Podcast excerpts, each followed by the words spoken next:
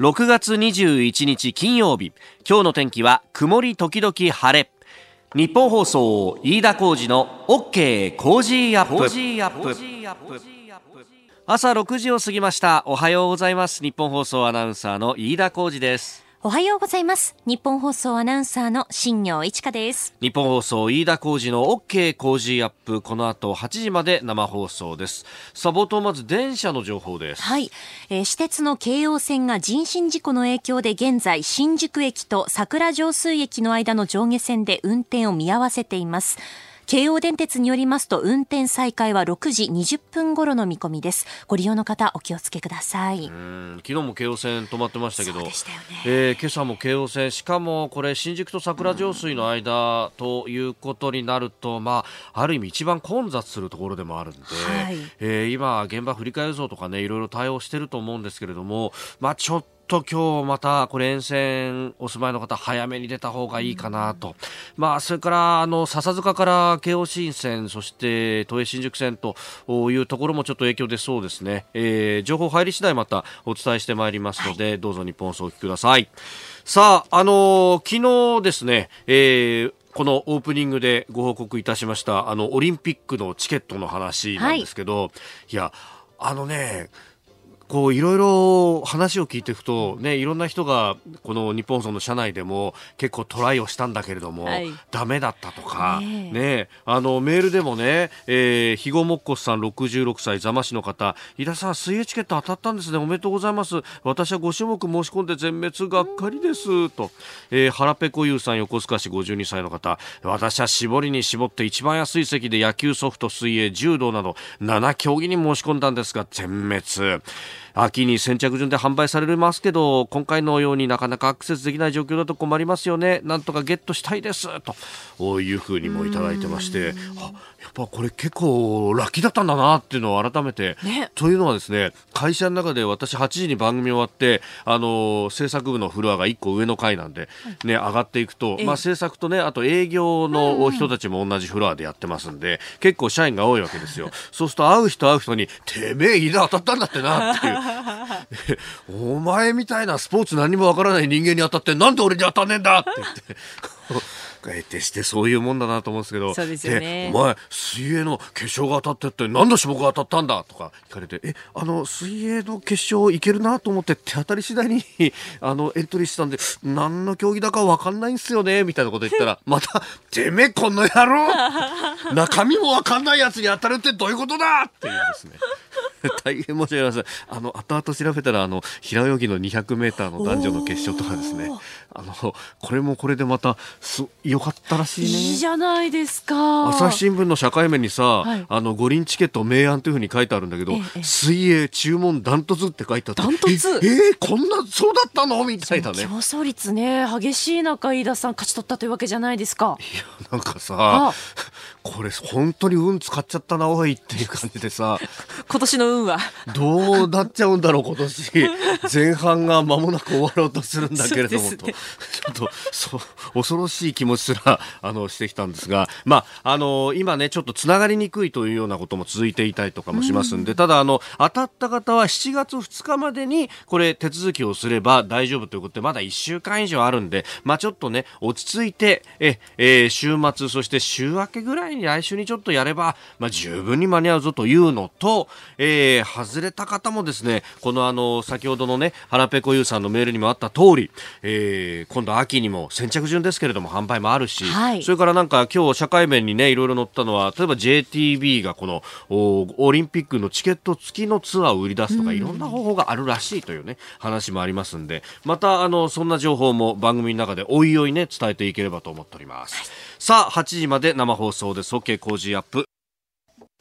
さあ最新ニュースをピックアップいたします長官各紙新聞が入ってきてますけれども、まあ、今日はバラバラという感じです朝日新聞は財政審の意見書について年金水準低下っていう項目を原案から削除していたというような話が出てきておりますまあ、最終的な出来上がりでは年金についての言及があまりなかったというあたり、まあ、あこれ、えー、例のね、年金2000万円の、えー、95歳まで夫婦で、えー、生活したとして2000万円が足らなくなるから何らかの形で備えておくべきだっていうようなことが金融審の、えー、報告書の中にワーキンググループの報告書で盛り込まれていたけれどもと、えー、そんなこと言ったってというような話を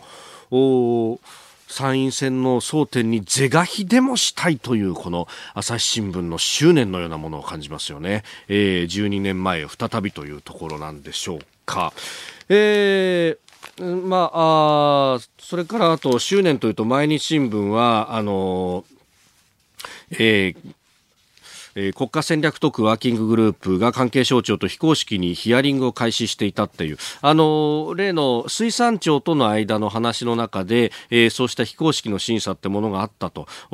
いう話が出てきましたけれども、加計学園でも非公式審査があったということで、えー、なんか政府の隠蔽体質だみたいなことをこうやりたいような、えー、一面の展開の仕方をしております。ただ、これに関しては各地が全く乗っかってこないと。お、ね、いうこと、規制改革推進会議の原英二さん、まあこれ、毎日新聞がね、相当やり玉に上げて、えー、まあ、告訴も辞さないというようなことになってましたけれども、いや、メディアは取材源の秘匿という形でやってますけど、それも全部オープンにするってことなんですかというような問題提起もしておりました。えー、それから足元の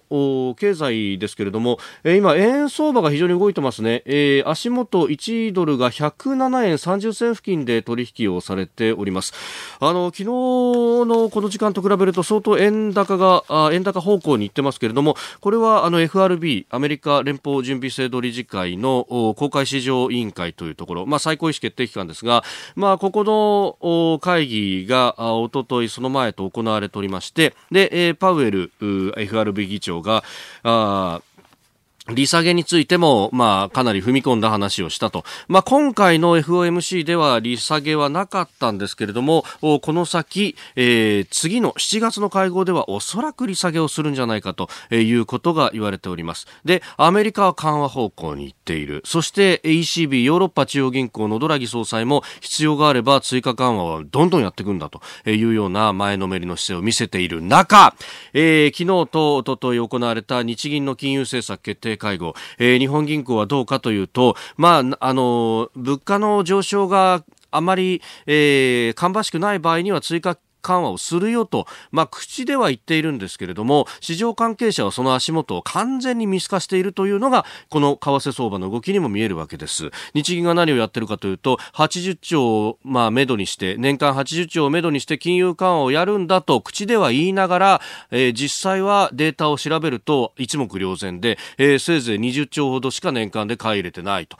日銀はやる気ないんじゃないかというようなことが言われております。で、そんな中でアメリカは緩和をする。ヨーロッパも緩和をする、えー、ジャブジャブと市場にお金を流す。で、えー、一方で日本は緩和をするふりだけして緩和はしていないと、えー、いうことになると相対的にお金の量がドルやユーロは増えてるのに日本の円だけお金の量が大して増えないと。いうことになるとこれあの交換する際に日本円の価値が相対的に上がっちゃうと。日本円は数が増えないのにアメリカドルやユーロが数が増えてるというわけですから、え当然そういうことになって円が高くなる円高になる。確かに今足元なってる。教科書通りの動きを見せてるわけですよね。で円高になると輸出企業が、えー、非常に厳しくなるというのはこれもご案内の通りでありまして輸出企業がまあ厳しくなる。例えば自動車産業は裾野が広いですからまあそうするとお国内の景気もどうなるんだ？さらに消費増税もあるし一体どうなるんだろうね？と、えー、その上米中の貿易摩擦があって、えー、イランとアメリカの関係もおかしくなってきてるぞということになるとあれ？複合的にはこれリーマンショック級になるんじゃないの？っていう話もくすぶってくるんですが、えー、あの景気動向調査では日本の景気は緩やかに回復しているそうであります。いや、こっちの方が数字だとか足元の景況感と政府のか見解の乖離が激しいと、え、こっちの方が政府隠蔽工作なんじゃないのって、本当はこっち批判すべきじゃないかと思うんですけれども、出てこないんですよね。あなたの声を届けますリスナーズオピニオンニュースについてのご意見をお待ちしております。今朝のコメンテーターは外交評論家三宅邦彦さんです、えー、取り上げるニュースイランがアメリカの無人機を撃墜したというニュース。それから中国と北朝鮮の首脳会談、えー、さらにロシアの爆撃機が沖縄と八丈島付近で領空侵犯、えー、ニュースキーワードはジャマル・カショギ氏、えー、国連の調査というものの報告が出ております、えー、それから G20 大阪サミットまであと1週間、えー、三宅さんに分析していただきましょう。さあ、あなたの声を届けます、リスナーズオピニオンです。まあ、ニュースについてもいろいろいただいてるんですが、オリンピックのチケットについてもですね、瀬戸愛優なぎさん、えー、都内の全公立、私立学校に通っていれば、オリンピックを観戦できますっていうふうに件名が書いてあって、なぬと思ったんですが、はい、えー、オリンピックのチケット、非こもごものようですが、都内の全公立、私立学校に通っていればオリンピック観戦できます。しかもチケットは公費負担。うん、もどの競技が見られるのかが不明なんですが、ということで、えー、東京都オリンピック・パラリンピック教育というものを平成28年度からやっていて、はい、その一環ということ、まあ、かけがえのないレガシーをね、子供たちに残していくということなんですが、すね、まあ、あのー、これに関しては、どの競技とかそういうものはこれから、まあ、あいろいろ検討していくようなんですけれども、なるほどと考えると2020年、来年でしょ、はい、惜しい！うちの息子ね、はい、年長さんなんだよ。惜しい！あと1年飛び級ったわけにいかないからね,、まあね、でも確かにこういう動きは最近多いですよね。あのパラリンピックのパラスポーツの取材していてもいろんな大会、う。ん、あの学校で団体でこう見に来ているっていうのは本当。よく最近目にしますね。うん、まあ、生で見るっていうのはね本当また違うもんね。そうですよね、ねさあ、7時台はコメンテーターの方々とニュースを掘り下げてまいります。今朝のコメンテーター、外交評論家、三宅邦彦さんです。皆さん。おはようございます。よろしくお願いいたします。いや、まあ、暑くなってきたんでね、うん、今、冷やしラーメンのご紹介をしまた食べたの？私 すいません。私が来る前にと。ええうまそうだなと思って。冷やしラーメンですから、はい、あの、あまりスタジオの中に匂いがこもらないし。ああ、で、で、どけちゃったわけ？で、私の分はないの？二食入りなんです ひでえな。ひでえまあいいや。今度三食入れちゃうよ。はい。はい。一つよろしくお願いします。まあ外交の話がね、いろいろ出てきますんで、今日7時台はじっくりと解説をいただきます。6月21日金曜日時刻は朝7時を過ぎました改めましておはようございます日本放送アナウンサーの飯田浩二ですおはようございます日本放送アナウンサーの新業一華ですあなたと一緒にニュースを考える飯田浩二の OK 工事アップ。7時台はコメンテーターの方々とニュースを掘り下げてまいります。今朝のコメンテーター、外交評論家、三宅邦彦さんです。三宅さん、おはようございます。おはようございます。三宅さんには番組のエンディングまでお付き合いをいただきます。では、最初のニュース、こちらです。イランがアメリカの無人機を撃墜。イランの精鋭部隊革命防衛隊はイラン南部ホルムズガン州の上空で20日未明アメリカの無人偵察機を撃墜したと明らかにしました。革命防衛隊のサラミ司令官は演説で撃墜はアメリカへのメッセージだ。侵略行為には強力に対応すると警告しイランの領空を侵犯したと主張しております。これに対してアメリカのトランプ大統領はイランは非常に大きな過ちを犯したとツイッターに投稿しているということです。さあ、これ、うん、ね、いろいろと速報も入ってきてますけれども、まあ、あの、無人機のね、えー、撃墜の映像を公開、アメリカがしていたりとか、えー、一方で領海内でイランは撃墜機の一部を回収したんだというふうに主張していると、うん、えー、いうこと。ただ、あの、アメリカのトランプ大統領は、えー、国際空域で、えー、あるということ。まあ、あの、中央軍のね、司令官などもイランの領空は侵犯していないというふうにも主張しております。うん最新のニュースだと、はい、もう議会のリーダーたちをホワイトハウスのシチュエーションルームに呼び込んで、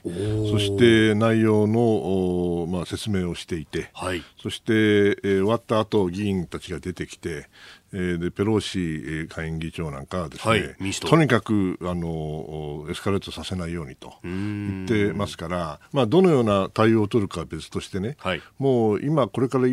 アメリカが報復措置を取るかどうかに議論が集中していると思います、アメリカではね。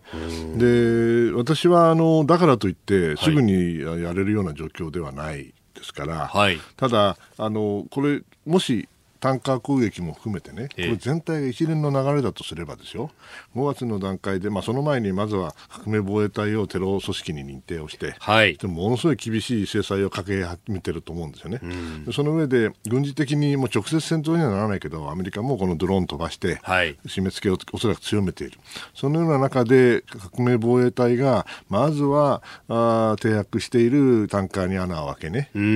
それから今度、航行中のホルムズ海峡のタンカーに穴穴を開け、はい、だけど決して沈めないんですよ。あね？はい、だってあれって本当に沈めるんだったら嫌いをね、はい、あの船の底につけりゃいいんで、うんうんうん、そうすれば沈んでしまいます、ね、でも沈んだら困るから。だからああやって自制してっていうか、まあ、まあ、あのそこまでいかないようにコントロールをしながらやってるわけですよ。はい、それで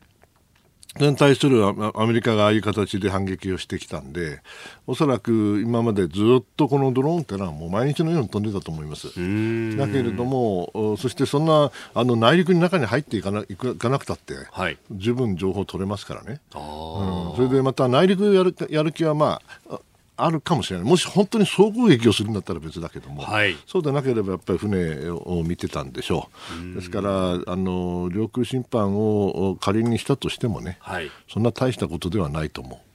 だけども全体と流れとしてはもうその誰がタンカーをやった下水人は誰だとかそういう話じゃなくて、はい、まさにこれからあのアメリカがどういう対応を取るか非常に関心を持たれている段階なんですよね。あの私は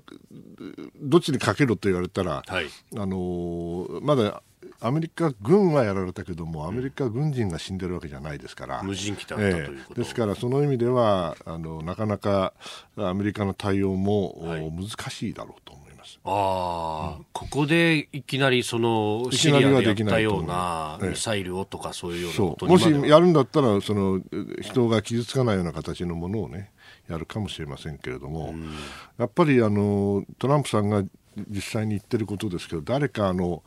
イランということよりもその中の誰かがね、はい、バカなやつがやったんだと。いうことを言ってるんですよね、私、それが実は実態に一番近いんじゃないか、逆に言うと革命防衛隊の一部の強硬派がね、はい、えー、やった可能性はあると思います。この革命防衛隊っていうのは、うん、国軍とは違う国軍とは別の最高指導者直属の部隊です。あ、うん、そうすると大統領のコントロールとかが効くものではない。ないえー、まずはイランがアメリカの無人機を撃墜というニュースを取り上げましたおはようニュースネットワーク。東京有楽町日本放送キーステーションに全国のラジオ局21局を結んでお届けいたします。時刻は7時11分になるところです。おはようございます。日本放送アナウンサーの飯田浩二です。今朝のコメンテーターは外交評論家の三宅邦彦さん。取り上げるニュースはこちらです。中国の習近平氏が北朝鮮の金正恩氏と首脳会談。中国の習近平国家主席は20日北朝鮮平壌を初めて公式訪問し金正恩朝鮮労働党委員長と会談しました。習氏は非核化に向けた北朝鮮の努力を評価し米朝協議の継続を国際社会が期待していると対話を促しております。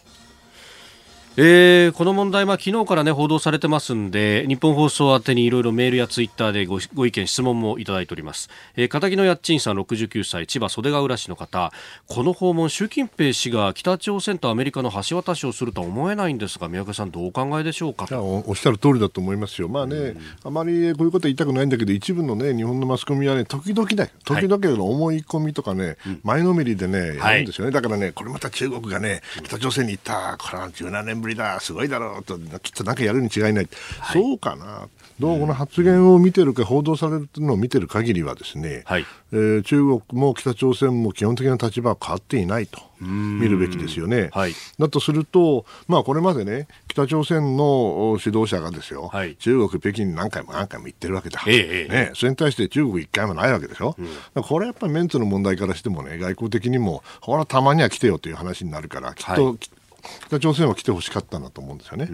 で、中国の方はこれから G7 で大阪行くんで、G20 で。ね、G20 ごめんなさい。はい、G20 だから、まあちょっとね、いろいろあの仕込んでおかないといかんからね。仕込んどかないと。だってあの貿易問題でアメリカにコテンパンにやられるの嫌じゃないですか。はい。いや、言い返せることもね、ええ、持ちたいと思う。そうするとやっぱり、あ、そろそろ北朝鮮行くかという程度のことではないかなと。だけど、じゃあ、実質的にね、はい、北朝鮮が態度を変えてるかって言ったら、不満しか言ってないからね。おそらく変えてないでしょう。はい、そして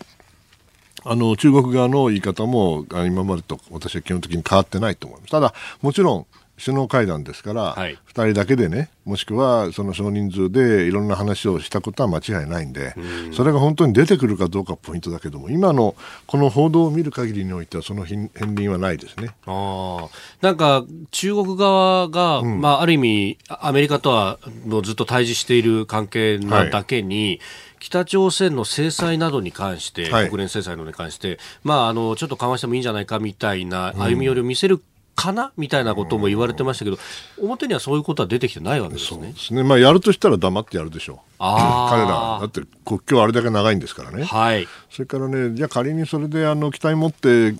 あの習近平さんが大阪に行くのはいいんだけども、えー、今のアメリカの状況はね、うん、どう考えても、はい、イランなんですよ。関心がね。はい。で、その次に中国のおそらく貿易問題は、これは大きい。うん、だけど北朝鮮の問題でね、ええ、トランプさんが今一生懸命、あの、汗をかこうとかね、はい、それから早く解決しようとか、うん、僕思ってると思えないですよ。そんな状況では、それでしかももう大統領選挙始まっちゃって、え、彼ら出馬宣言したんだから、そうですね。それは北朝鮮が動くんだったらそれやりますよ。だけど、この状態でね、はい、果たして北朝鮮問題にエネルギーを割くかと言われれば、私はほっといてもいいだろうと思ってる可能性の方が高いと思います。ですから、その意味では、あの、あんまり北朝鮮の問題で、はい、えー、G20 でね、進展があるかどうかと言われたら、そりゃ、なかなか難しいんじゃないかな。ですから、おっしゃる通りだと思うんですよ。片桐八珍さんのね。橋渡しというようなことでもなく。いや、それやりたいでしょうけどね。習近平氏としても、うん、それはやりたいと思うけど、まずは自分ののところにあの降りかかる火の粉を、ね、払うのが精一杯じゃないですか、うん、このままガチンコやったって、中国経済にとってもアメリカの経済にとってもいいことはないわけで、えー、まあ、どっかで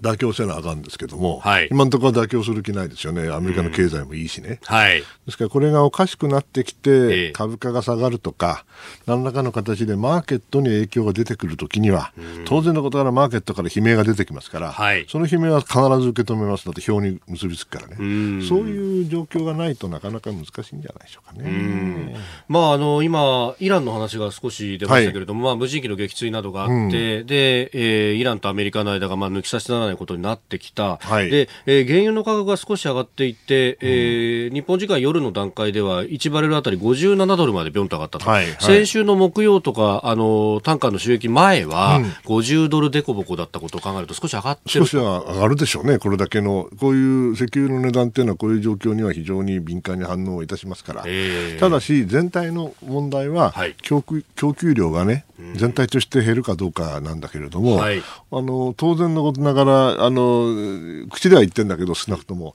サウジアラビアとかアラブ首長国連邦法は増産してイラン分はちゃんとカバーするとこういうわけですよね。だけど実際にはね、はい、あの油の種類が違うから。はい、うん、そんな簡単にね、あの右から左にガソリンスタンド変えたからって同じガソリンが出てくるわけじゃないから、はい、その意味では若干のあのやっぱり値段が上がるのは当然だと思いますけど、まあ、これがあの大なんていうんですか、えー、オイルショックみたいな形になるような状況では今のところないですね。ただし、ただし、ただし、はい、唯一の可能性としては、イランがまあ、イランが仮にやったとしてですよ、全部すべてをね、えー、えー、過剰反応をしてですね、はい、そして誤算をして、アメリカはもうこれ以上やってこないんだと、だからこのもう少しね、ちょっかい出しても大丈夫だというふうに思ったときに、アメリカはあのおそらく米兵に死者が出たら、はい、これは絶対にやりますよ。絶対にやります。でそんなバカなことをイランはしないはずだったんだけどうん私は最近あのイランがねやっぱり相当追い詰められてるんだなとつくづく思いますよね。イランに余裕があったらこんなことしないですよ。ですからその意味ではあの彼ら少なくとも革命防衛隊の連中が相当追い詰められてるメンタリティーになっていて、はい、それがあの暴発を、まあ、ある意味で、えー、誘発したのかなと。今はそういう感じで考えてます。はい、では続いて2つ目こちらのニュースです。ロシアの爆撃機が沖縄と八丈島付近で領空侵犯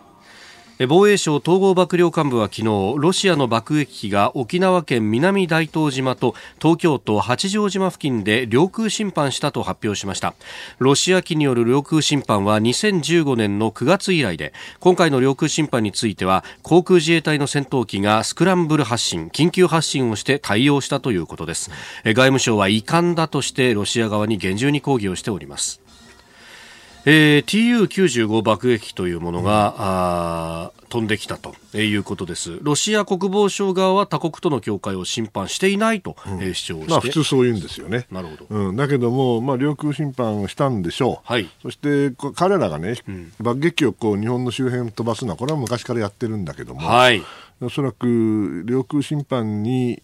相当するような、まあ、要するにギリギリ飛ばないと意味がないわけよね。要するにデモンストレーションでやってるわけですから、俺たちこんなことできるんだぞって言って飛んできてね、はい、でで領領空のえらい遠くだったら、ええ、ふーんって話じゃないですか。そうですね、だけど、やっぱりギリギリ攻めてくるわけですよ、当然のことながら。はい、ですから、まあ、あの、やったんでしょう。なぜやったか、ええ、うん、私もそれは分からんけれども、うん、やはり軍としてはね、たまにはね、はい、うん、あのデモンストレーションやっていこうというふうに思ったのか、まあ、今の段階でその大統領なり、ハイレベルからね、はい、ややっちまえというようなことが出てたとは私は思えないんで、むしろギリギリに飛んで、はい、それであ今回やっちゃったと。ちょっと入っちゃった、入っちゃったかもしれないなと、でもそれはギリギリだから当然だよねっていう、ふんっていうことじゃないかなと今のところ思ってますけどね。ロシア側となんか急に態度が変わったというふうには思え思えないですね。あのこちらもメールはいろいろいただいております、はい、安幸さん46歳自営業横浜港北の方ですがあの冷戦時代から続く東京急行と呼ばれたえー、もの那覇や百里から自衛隊機が何分でやってくるかというやつなんじゃないでしょうか、うん、近年防空識別圏止まりであったと思うんですが領空侵犯ってところは気になるんですよねと、うん、これいつでも攻め込めるぞっていう脅しなんでしょうか。まあそうでしょうね。だからこっちもあのちゃんとスクランブルやって、はい、いつでも対応するぞというのを示してまあご挨拶みたいなもんですよね。ああのいい意味でね。ある意味冷戦時代は、まあ、こういうことがいっぱい実はあった。要するに彼らも僕らをテストしてるし、はい、で僕らもそのテストを兼ねて彼らに対して、えー、えー、まあ、宣伝メッセージを送るわけですから。それがまあ何年かなかったことがやってきたなと、えー、変わってないなと。いうふうに冷静に対応すればいいんじゃないでしょうか。はい、まあ、このね、同じようなタイミングで、そのトランプ、あ、ごめんなさい、プーチン大統領の方は平和条約を締結したいんだと、うん、日本に対してというようなことをコメントして出したりとか、うん、やっぱりな、動く前ってこうなるのかなと、素人としては思っちゃったりするんですか？そそれは、あの、平和条約結びたいのは彼らもそうかもしれないけど、ええ、全然条件が違うわけだから、われわれとはね。ですから、その意味で、ロシア側もあの態度が変わっているようには見えないし、はい、やっぱりあの一個一個そのあまり過剰反応しないで彼らがルーティーンでやってることが、うんはい、あの久しぶりにやってきたけれども方針自体は変わらないと、むしろ変わるんだ変わってるんだったらそれは注目しなきゃいけないと思いますけど、ええ、そこをよく見なきゃいけないと思うけど今の段階ではなかなか動きがないのかなという気がしますけどね、まあ、昨日、まあ、20日はモスクワで外務次官級の協議というものを開いたということですけど、まあ、このレベルだとなかなか動きはしない、うん、それはもう、この外務省はね、硬いからね。硬いからと。えー、ですから、ちょっと簡単には折れないでしょうから、まあ、でも、やらなきゃ意味がないんで、はい、で実質的なあのレベルではちゃんとやっておかないと、全部が首脳レベルってわけにいかないわけですから、はい、まあ、その意味ではやる価値はあると思います。はい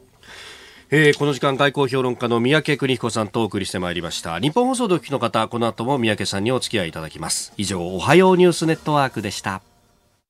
今朝のコメンテーターは外交評論家三宅邦彦さんです。引き続きよろしくお願いします。続いて教えてニュースキーワードです。ジャマル・カショギ氏ジャマル・カショギ氏は生前サウジアラビア王室の批判を続けていたサウジアラビア人のジャーナリストで去年10月トルコ・イスタンブールのサウジ総領事館で殺害されました。事件の調査を行ってきた国連の調査担当者は信頼に足る証拠があるとしてサウジアラビアのムハンマド皇太子の関与について調べることが必要だとする調査結果を公表しております。えー、国連のアニエス・カラマール氏という特別調査官というような方なんですかね。が報告書を出したということなんですけれども、特別報告者が、うん、はい誰が頼んだのかね、これ。ああ、なんかあの、日本の報道じゃあんまないんですけど、うん、これ、なんかどうやら国連の例の人権人権委員会でしょ、はい、人権委員会はもちろんそれは権限としてね、はい、あの人権に関わる、これ、実験に関わる話ですから、えー、調べてるのはいいんだけども、はい、まあ、それでなんか報告出し出したからってね、うんあのどうなるもんでもないとは思うんですよね。なぜかというと、これサウジアラビアはこれあの皇太子の関与を完全に否定しているわけでしょ、えー、そしておそらくトルコの方はいろんな情報を持ってて、はい、何持ってるか知らないけども、えー、内部の音まで全部聞こえてるわけだから、はい、ね、それでいろんな情報をおそらく国連に渡してで、国連の方で調べた結果がこうだということなんでしょう。はい、まああのー、私に言わせればね、えーまあ、中東屋ですから、私も、はい、いろいろ言いたいことある、まずね、うん、ジャマール・カショーギなんて言っちゃだめなのよ。これ、名前が？名前が違うから。違うんですね。これはね、ええ、ハーショクジーって言うんですよ。ハーショクジーハーショクジー。は、は、は食事ね。だけど、これじゃあ誰も発音できないから、はい、だからおそらく自分で、あの、歌唱技に直したんだと思うんですよね。ですからもうそれ、それからね、あの、大体の眉唾なんですよ。実は。だ、だけど、はい、トルコのイスタンブールのね、総領事館で消えたことは間違いないしね、はい、あとんでもないことなんだけど、うん、私は別に誰の肩を持つ気もないけどね、はい、あのいくらあの皇太子とはいえですね、ええ、この人ね、僕ね、本当はあのもちろん会ったこともないし、初めは知らなかったんだけど、ものすごい英語うまいらしいね。うん、そしてちゃんとしたあの会話会話どころか交渉ができる人で、はい、ですからその意味では外国に留学に行ったことはないけれども、えよくよく分かっている人ですよ。でそのような人がね、こいつやっちまえと、はい、殺しちまえと。を言うとは思えないんです、うん、ちょっと甘いかもしれないけどね、えー、だからやっぱりサウジアラビアにもね、はい、やっぱ忖度っていうのがあったんじゃないかなと思う。なるほど、うん、これはねちょっと俺おかしいんじゃないの？こいつはってもし、うん仮にですよ皇太子様がおっしゃったらですね、はい。えー、そしたら下の者はですね、はい、もしかしたらこう過剰反応するかもしれないね。うんやり方が下手くそだよね。これはあのもしあの本当の報道されてるようなことが本当に起きたんだとしたら、はい、でしかもそれがあれでしょあのトルコのイスタンブールであのトルコ政府に全部聞かれたっていうんだからね、えーえー、そもそも甚だしいわけよ、うん、でなんかあのお医者さんまで連れてきてやってやったっていうわけだから、はい、その意味ではね私、非常にやり方が下手くそだと思っていて、でこいつら本当に悪いやつだと思うけども、やった人がいたらね、えー、それが本当にその上からの命令かどうかっていうのは、これは本当わからない。簡単にはね、うん、ですから、ここまであの関与について調べることが必要だっていうけど、まあ、確かにそうなのかもしれないけども、うん、これはなかなか表に出てこないだろうなと。うん。という、まあ、いいか悪いかあの別に誰の肩を持ってるわけじゃないんだけれども、えええ、あのなかなかあの真相は分かるのは難しいだろうなと思います。まあ、これあの調べてみるとトルコでは結構報道されていて。トルコはだってサウジアラビア大嫌いですから。そこがやっぱりそそうですよ。これはそのある意味のアラブ世界とか中東の名手みたいなものを争うみたいなところあるんですか、まあ、名手それもありますよね。イスラムの名手というかね、えー、だからまあまあ、そうするにトルコとアラブの喧嘩ですよね。トルコからすれば、それはもうオスマン帝国の時代はね、はい、全部あの地域ト、トルコというか、あのまあ、ええ、アナトリア半島の出身の人たちがやってたわけだから、はい、俺はサウジアラビアなんてなんじゃいっていうのがあるかもしれないし、うん、逆もまたしかりでしょう。ですからまあ、えー。国連というと、かわいそうなのは歌唱技、ハーシュクジーさんですよ。そうですよね。えー、今日のキーワード、ジャマル・ハーシュクジーさん。はい、えー、でした。さあ、メール、ツイッター、ニュースについて様々いただいております。先ほどね、えー、国連の特別報告者の方の、はい、ニュース、ジャマル・ハショクジさん。について、えー、お話しいただきましたが、えー、国連のですね、人権委員会と聞いた瞬間に、うん、えー、ツイッターがかなり、えー、盛り上がっておりまして、あ、それってあの国連の方から来た人ですね、とか、うん、なかなか信用できないよな、とか、えー、あの中国の人権についてはどうなったんだとか、いろいろなご意見をいただいてます。まあ、それはね、えー、おっしゃる通りだと思いますよ。信じれるものもあるし、ないものもあるかもしれないということでしょ。うん。まあ、やっぱりなんかね、国連っていうと、日本人としては、へへーって頭下げる感じもあるんですが。まあ、実際に国連はね、はい、あの、日本は拠出金すごい払ってるわけだけど、なかなか人を送ってないわけですよね。拠出金ほとんど払わないのに人をバンバン送り込む国もあるわけだ。特に途上国はね。途上国の人たちになると、やっぱりね、いろんな、まあ、貸し借りがあるんでしょう。ね、ですから、これ、明らかにサウジアラビアからは、あの、借りがない人ですよね。なるほど。そうか。トルコに借りがあるのかもしれない。わからないよ。なるほど、ね、わからないけれども、そういう形で、人間ですからね。お送りしております日本放送飯田浩二の OK 工事アップ。お相手私日本放送アナウンサー飯田浩二と新業一華がお送りしています。今朝のコメンテーターは外交評論家三宅邦彦さんです。引き続きよろしくお願いします。さあ続いてはここだけニューススクープアップの時間です。あ今度は耳をむしろ前に出して。もうこの際徹底的に聞こうと。お、ね、毒を食らわばと。そう、もう、鼓膜が破れるかもしれないけど。いや、また、そんなことはないです。そんなことはないです。そうすると躊躇しますね、ちょっとね。それでは参りましょう。この時間、最後のニュースを、スカーアップやっぱりうるせえわ。G20 大阪サミットまで1週間三宅邦彦さんが分析各国の思惑は、うん来週ですねこの番組実は G20 大阪サミットが開催される大阪からお送りすると。ということで、えー、私も新業アナウンサーも、はい、三宅さんもみんなで大阪に行こうと。私も行けるの。いやもちろんですよ。嬉しいね。いやそれこそだってねかむ昔は、うん、外交官時代は、うん、その主催する側にいらっしゃった中の人だったわけですから。大変ですよあれね。これやっぱ大変なんですか、うん、だって、うん、7か国で G7 だってさ、ええ大変なのにさ、はい、20も来るのよ。そうですよね。しかもさ、7以外は、はい、まともな国、いや、みんなまともな国なんだけど、はい、途上国もあるわけだから、まあ、いろいろね、もしかしたら王様王様か皇太子様が来るかもしれないしね、わかんない。んだよ。ね、だから大変よ。それを一つだけで大変なのにね、えーえー、20も来たら、それは、私はあの目が回るね。目が回っちゃうよ。ええ。ー、まあしかも今日ルールをお伝えしてきました通り、ああ。えー、北朝鮮と中国の接近、ロシアは日本の領空侵犯、アメリカとイランも一触即発状態と、うん、もうこれだけ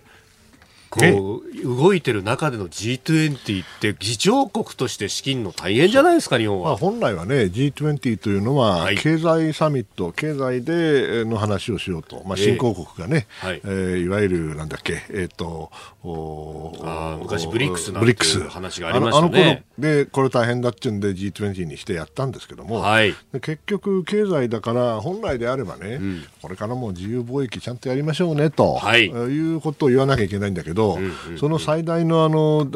大きな国であるアメリカがね、はい、自由貿易から離れちゃってるわけですよ、でトランプさん何言うか分かんないし、はい、この種のことでみんなあの反対ってやってるわけだから、アメリカファーストって言ってるわけだから、困っちゃうわけですよね、ですから逆に言うと、中国みたいなのが保護貿易しかやってないくせにね、はい、自由貿易なんとかっていうような変な時代になっちゃったんだ、その意味で、まあ、これ、宣言かなんかまとめなきゃいけないと思うんだけど、これかなり難しいだろうと思うんで、文言一つとっても、それはうるさい人たちいっぱいいますからね、20人いるわけですから。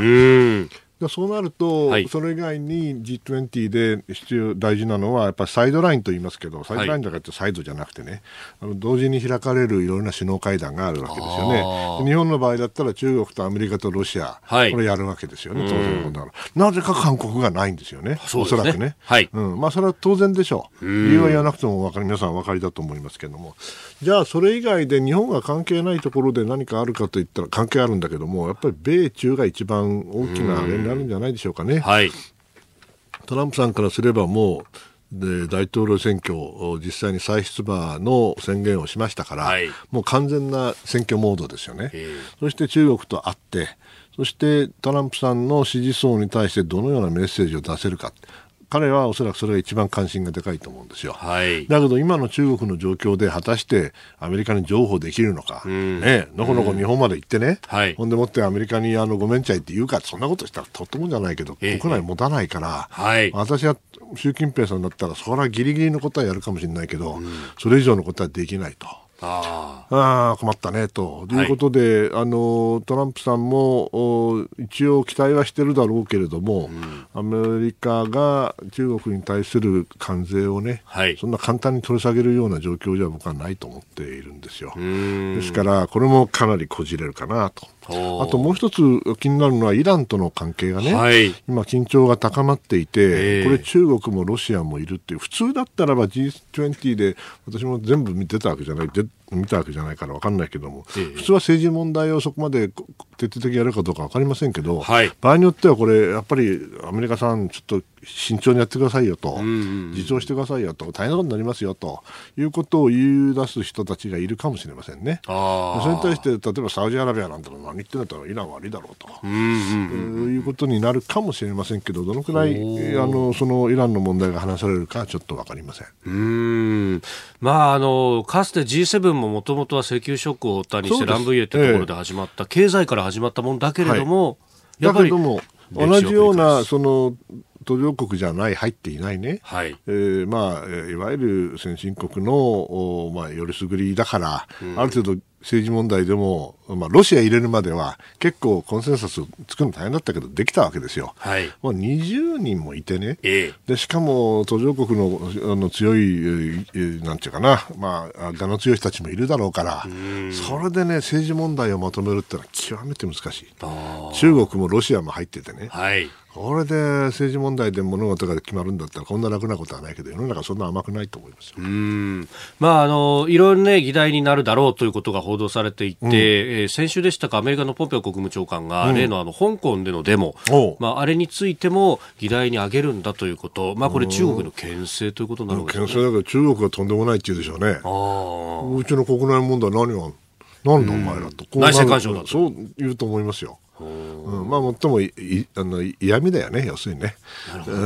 この辺は、うん、あのジャブですよ。小手先だけどね。うん。お互いカードを持ちながら、えー、でもやっぱり決着というかこう本格的な交渉は二国間でやっていくよね。でそれも簡単ではないですから、まあ、もっとも G20 っていうのはこれだけの人たちが一堂に集まって、はい、そして共通の議論をした上でですよ、自由貿易について何らかの方向性が出せればいいし、それ以外にそのサイドラインでいろいろな首脳会談があって、そして全体としてあの安定の方向に向かうんであれば、これはもう大成功だと思いますけどね。うん。まあ、経済という面でいうと、この世界経済の先行きがかなり不透明になってきてるぞっていうのは、いろんなところから話が出てきてますよね。うん、で、ね、やっぱりそのあの最大の問題は米中でしょ。米中がガチンコをやってることへのやっぱり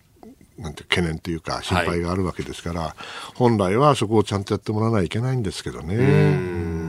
まあ中国も中国だとは思うけどね、アメリカもむちゃくちゃですからね、はい、WTO でね、はい、どあのどこにそんなこと書いたんだと、安全保障で何でもかんでも25%にあの関税が上げられるんだったら、じゃあ WTO なんかいらねえじゃねえかと、むちゃくちゃな話なんですよ。はい、みんなこうなるほどっていう感じになっちゃってるけど、えー、一昔前だったらありえないことが今起きてるわけですからね、そこら辺よく考えてもらわないと困るんですけどね、アメリカもね。はい